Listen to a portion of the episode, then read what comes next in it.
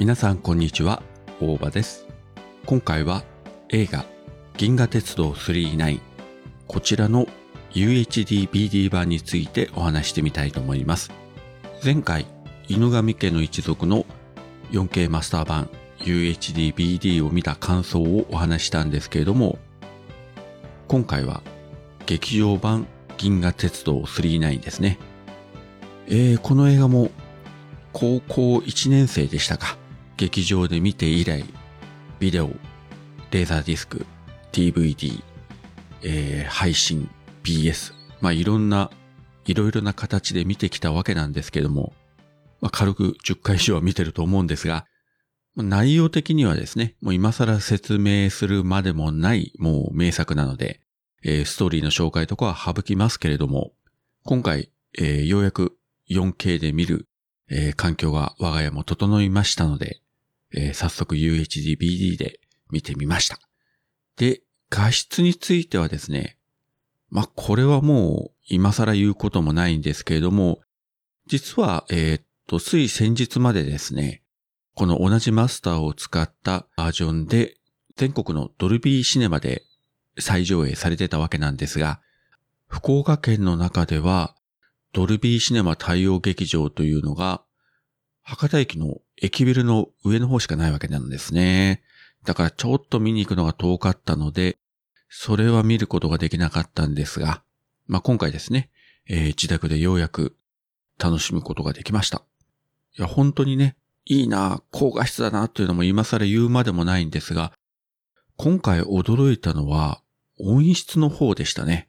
こんなにすごい音だったのかというね、感じでびっくりしまして、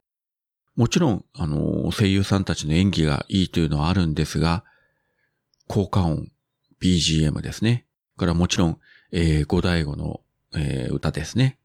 途中に流れるテイキングオフ。そして、えー、ラストに流れるギャラクシーエクスプレス39。この音の響きというか広がりというか、音の豊かさというのが、今まで見てきたどのバージョンとも全然違ってましたね。で、効果音で言えばですね、まあ、の劇中に出てきます、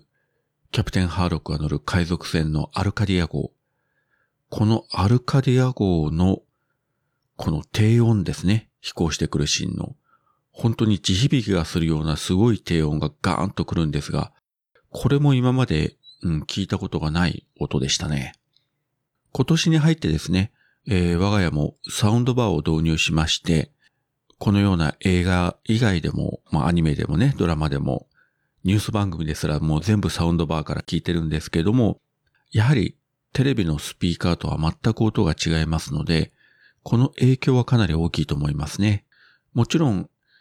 ちゃんとしたね、アンプと、えー、スピーカーを用意しての5.1チャンとか7.1チャンネルとかね、そういった環境が組めればいいんですが、なかなかの一般家庭では難しいんですけれども、そうですね、我が家が使ってるそのサウンドバーが2万5千円ぐらいのやつなんですが、まあ実際ね、サウンドバーって本当にピンキリで、1万円以下のやつからもう10万円超えまで、本当に色々あるんですけども、まあこの2万円台でも十分いい音が聞こえますので、いくらね、テレビの方が 4K 対応に綺麗になっても、音が追いついてないとあまりにもったいないので、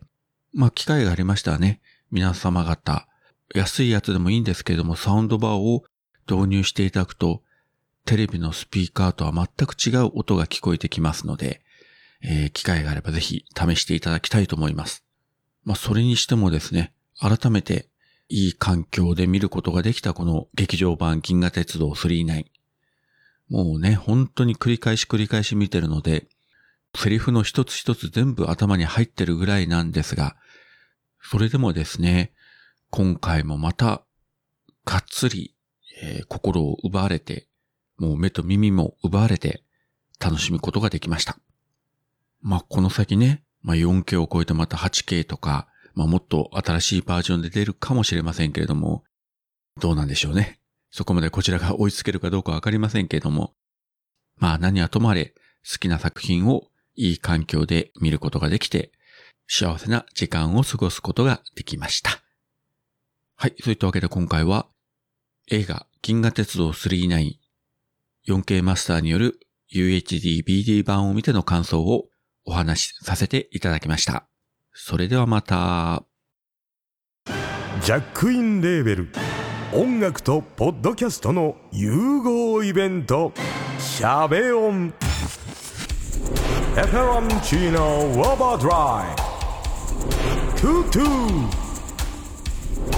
大大だけな時間。クー。徳増たけし。2022年11月5日土曜日京都トガトガお問い合わせはクマジャックインレーベルまで